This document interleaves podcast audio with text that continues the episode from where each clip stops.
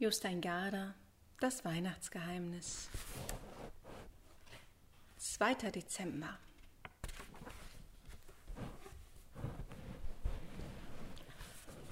Auch am nächsten Morgen wurde Joachim früher wach als seine Eltern. Das war fast immer so. Er stand auf und sah sich als erstes den großen Adventskalender an, der über seinem Bett hing. Erst jetzt entdeckte er darauf ein kleines Lamm, das zu Füßen eines Hirten lag. War das nicht seltsam? Er hatte sich das große Bild mit den vielen Engeln, den Weisen, den Hirten und den Schafen immer wieder angesehen, aber das kleine Lamm war ihm nie aufgefallen. Vielleicht beachtete er das Lamm jetzt, weil er gestern auf dem Zettel, der aus dem ersten Kalendertürchen gefallen war, etwas über ein Lamm gelesen hatte. Ob es dasselbe Lamm war? Aber das andere war aus einem modernen Kaufhaus weggelaufen, und dies hier auf dem Adventskalender hatte vor sehr langer Zeit in Bethlehem gelebt. Damals hatte es weder Autos noch Verkehrsampeln gegeben. Läden hatten sie ja damals vielleicht schon gehabt, aber keine Kaufhäuser mit Rolltreppen und Registrierkassen. Elisabeth hatte außerdem die Kirchturmuhr dreimal schlagen hören, und vor 2000 Jahren hat es doch noch keine Kirchturmuhren gegeben. Jetzt suchte er sich das Türchen, auf dem eine Zwei stand und öffnete es vorsichtig. Dabei rutschte wieder ein zusammengefalteter Zettel heraus. Joachim sah vor sich das Bild eines Waldes. Im Wald stand ein Engel, der seinen Arm um ein kleines Mädchen legte. Joachim bückte sich und hob den Zettel auf, der auf sein Bett gefallen war. Er faltete ihn auseinander und sah, dass wieder beide Seiten mit winzig kleinen Buchstaben beschriftet waren. Sofort fing er an zu lesen. Ephiriel. Elisabeth Hansen wusste nicht, wie weit oder wie lange sie inzwischen hinter dem Glockenlamm hergelaufen war, aber als sie durch die Stadt gerannt war, hatte es ein Schneegestöber gegeben. Jetzt hat es nicht nur aufgehört zu schneien. Elisabeth wunderte sich, dass überhaupt kein Schnee mehr auf dem Weg lag. Zwischen den Bäumen wuchsen Leberblümchen, Huflattich und Buschwindröschen, und das war wirklich seltsam, so kurz vor Weihnachten.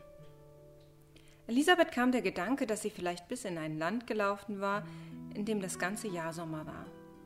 Wenn nicht, musste sie zumindest so lange gerannt sein, dass es schon wieder Frühling und deshalb wärmeres Wetter war.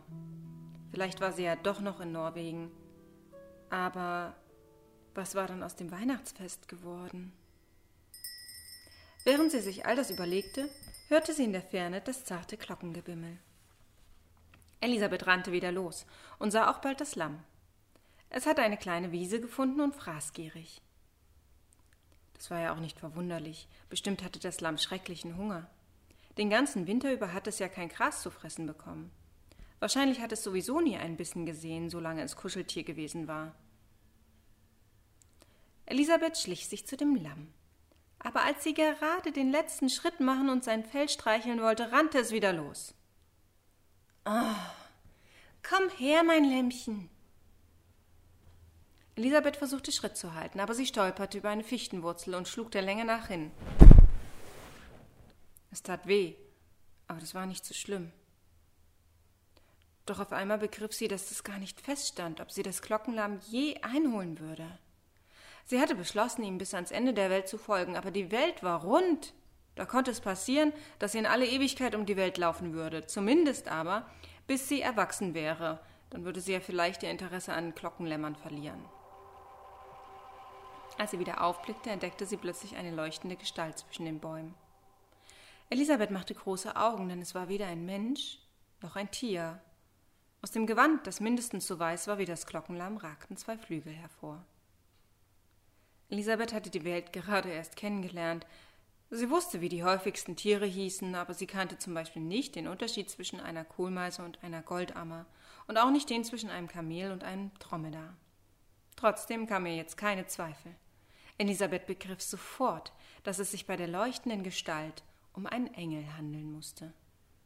Sie hatte in Büchern und auf Glanzbildern Engel gesehen.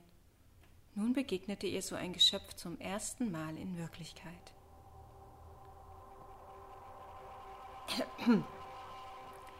Fürchte dich nicht, sagte der Engel milde. Elisabeth richtete sich gerade auf. Glaub ja nicht, ich hätte Angst vor dir, antwortete sie, ein bisschen verkretzt, als sie hingefallen war und sich wehgetan hatte. Der Engel kam näher. Er schien einen Viertelzentimeter über dem Boden zu schweben. Das erinnerte Elisabeth an ihre Cousine Anna, die auf Zehenspitzen tanzen konnte. Der Engel kniete nieder und streichelte ihr vorsichtig mit einer Flügelspitze den Nacken. Er sprach Ich sage nur sicherheitshalber, fürchte dich nicht. Wir zeigen uns den Menschen ja nicht so oft. Deshalb gehen wir bei den seltenen Malen, wenn es passiert, lieber auf Nummer sicher. In der Regel bekommt ihr nämlich einen Mordsschreck, wenn euch ein Engel aufsucht. Elisabeth brach plötzlich in Tränen aus, aber nicht, weil sie Angst vor Engeln hatte, auch nicht, weil sie sich wehgetan hatte. Warum sie weinte, begriff sie selber erst, als sie sich schluchzen hörte. Ich wollte das Lamm streicheln. Der Engel nickte graziös. Gott hätte den Lämmern bestimmt kein so weiches Fell gegeben, wenn die Menschen nicht Lust bekommen sollten, es zu streicheln. Elisabeth schluchzte weiter. Aber das Lamm läuft viel schneller als ich. Es hat ja auch doppelt so viele Beine. Das ist doch ungerecht. Ich kann überhaupt nicht verstehen, warum es so ein Glockenlamm so schrecklich eilig hat. Der Engel half ihr auf die Füße und sagte vertraulich Es ist unterwegs nach Bethlehem. Elisabeth weinte schlagartig nicht mehr.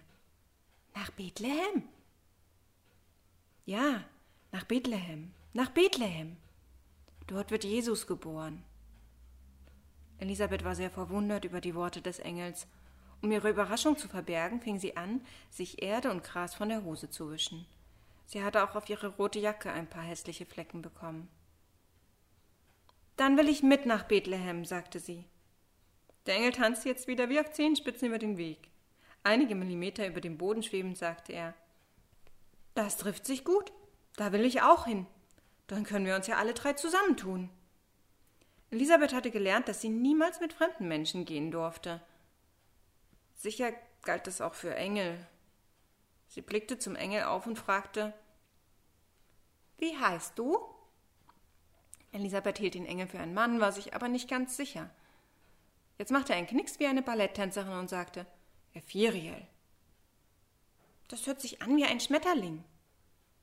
Hast du wirklich Ephiriel gesagt? Der Engel nickte. Einfach Ephiriel. Ja. Engel haben keine Eltern, deshalb gibt es bei uns auch keine Nachnamen. Elisabeth schniefte zum letzten Mal. Dann sagte sie Ich glaube, wenn wir den ganzen Weg nach Bethlehem gehen wollen, haben wir jetzt keine Zeit mehr, uns weiter zu unterhalten. Das ist doch bestimmt ziemlich weit. Ja, es ist weit.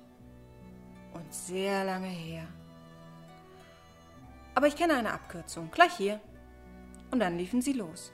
Zuerst kam das Lamm, dann Elisabeth. Der Engel Ephiriel tanzte hinterher. Im Laufen bereute Elisabeth, dass sie den Engel nicht gefragt hatte, wieso plötzlich Sommer war. Aber als sie das Glockenlamm dicht vor sich auf dem Weg erblickte, wagte sie nicht mehr anzuhalten. Komm her! Komm her, mein Lämmchen! Joachim legte den Zettel schnell in seine Geheimschatulle. Der Blumenmann Johannes hatte den alten Adventskalender im Buchladen hinterlegt. Wusste er auch etwas über die kleinen Zettel? Oder kannte als einziger auf der Welt Joachim dieses Geheimnis? Schließlich hatte nur er den Kalender geöffnet. Aber ihm fiel noch etwas anderes ein. Elisabeth, dachte er. Na klar, hieß nicht die Frau, von der Johannes ein Bild ins Schaufenster gestellt hatte, Elisabeth? Doch, doch, da war er sich ganz sicher. Ob es dieselbe Elisabeth war wie die, von der der Adventskalender erzählte, die auf den Zetteln war zwar nur ein Kind, aber der Kalender war ja so alt, dass sie in all den Jahren bestimmt Zeit gehabt hatte, erwachsen zu werden. Auch heute kamen Mama und Papa, um sich das Bild im Kalender anzusehen. Ein Engel, flüsterte Mama feierlich. Er tröstet Elisabeth, erklärte Joachim. Sie ist nämlich so schnell hinter dem Glockenlamm hergelaufen, dass sie hingefallen ist und sich wehgetan hat. Mama zwinkerte Papa zu und Papa lächelte. Sie fanden es wahrscheinlich sehr tüchtig, wie Joachim sich Geschichten zu den Bildern im Adventskalender ausdachte. Sie wussten ja nicht, dass überhaupt nichts erfunden war. An diesem Morgen musste er schon zur ersten Stunde in die Schule. Da blieb leider keine Zeit mehr, weiter über den Adventskalender zu sprechen. Aber Joachim dachte auf dem ganzen Schulweg an nichts anderes. In den letzten Tagen hat es so heftig geschneit, dass es schwer würde, über den großen Sportplatz zu gehen. Plötzlich blieb er stehen und überlegte. Elisabeth war im dichten Schnee hinter dem Glockenlamm hergelaufen. Dann war plötzlich Sommer geworden. War das nicht völlig unmöglich? Als er aus der Schule nach Hause kam, war er zunächst, wie fast immer, allein. Mama kam meistens ein bisschen später. Joachim lief in sein Zimmer, um nach dem magischen Adventskalender zu sehen. Natürlich hing er noch da. Zweimal hatte sich Joachim in der Schule gefragt, ob alles vielleicht nur ein Traum gewesen war, zumal er ohnehin immer die seltsamsten Dinge träumte. Aber der Kalender war Wirklichkeit. Jetzt war er so neugierig auf das Bild hinter der drei, dass er lange das Türchen und die Zahl anstarrte. Er hätte zu gern gewusst, wie es mit Elisabeth und dem Engel Ephiriel weiterging. Ob er das dritte Türchen aufmachen sollte? Er könnte es ja danach wieder zudrücken und so tun, als ob nichts passiert wäre. Aber das wäre geschummelt gewesen. Beim Kartenspielen durfte man auch nicht schummeln, und mit der Zeit bis Weihnachten zu schummeln war noch viel schlimmer. So schlimm, wie in Päckchen zu gucken, die erst am Heiligabend geöffnet werden durften. Es war fast wie sich selber bestehlen. Mama kam von der Arbeit und fing an, Kartoffeln und Möhren zu schälen. Dann kam auch Papa. Er jammerte, dass er seinen Führerschein verloren hatte. Unbegreiflich, sagte er. Er ist nicht im Auto, nicht im Büro und auch nicht in der Manteltasche. Du bist eben ein richtiger Schussel, sagte Joachim. Denn das sagte Papa sonst immer zu ihm, wenn er sein Federmäppchen nicht finden konnte oder irgendwelche Spielsachen, die er nicht aufgeräumt hatte. Nach dem Essen erklärte Joachim, er wolle gleich schlafen gehen. Es war vielleicht das erste Mal in seinem Leben, dass er von sich aus ins Bett wollte. Du bist doch nicht krank, mein Junge? fragte Mama.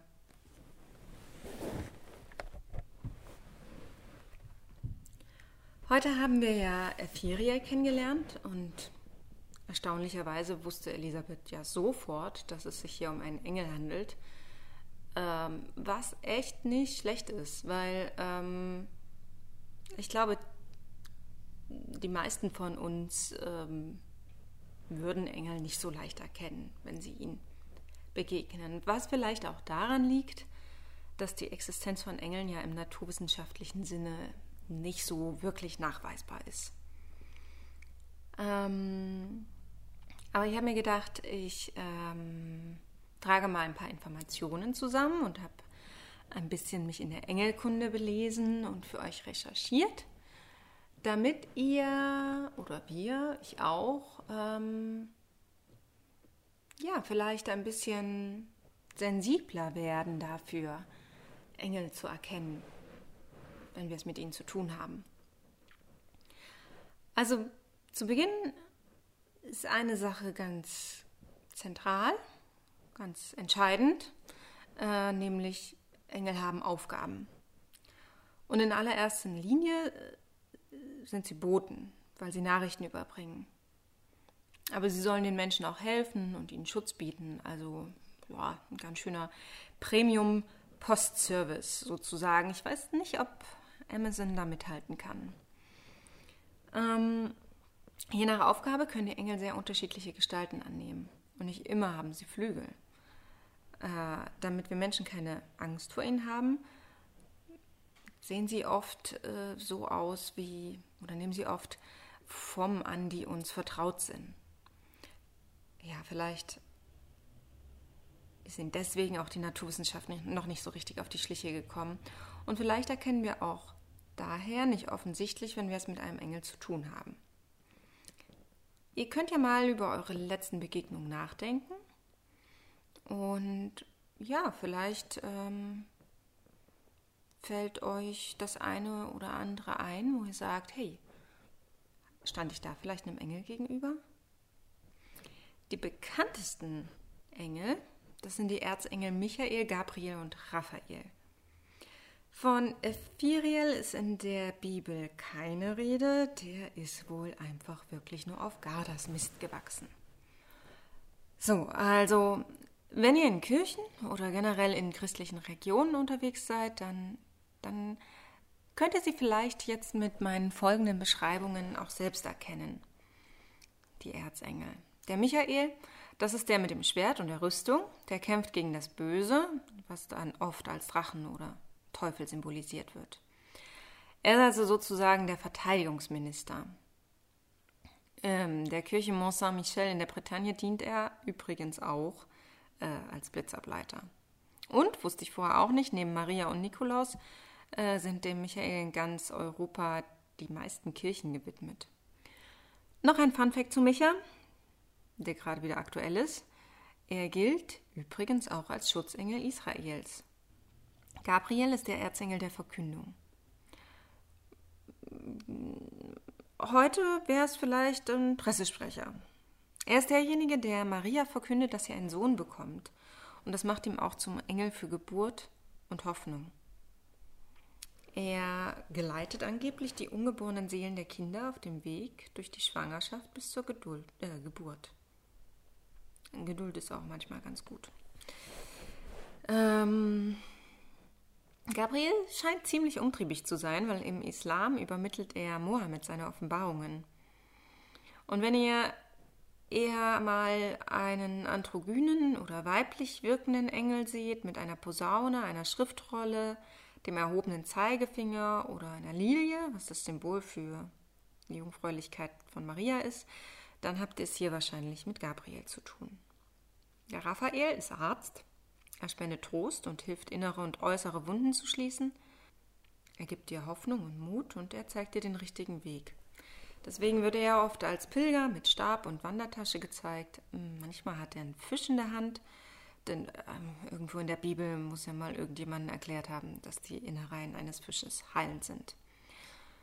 Ja, äh, kommt vermutlich auf die Krankheit an. Ja, und somit ist er der Schutzpatron der Kranken, der Apotheker, der Reisenden, Seeleute und Pilger.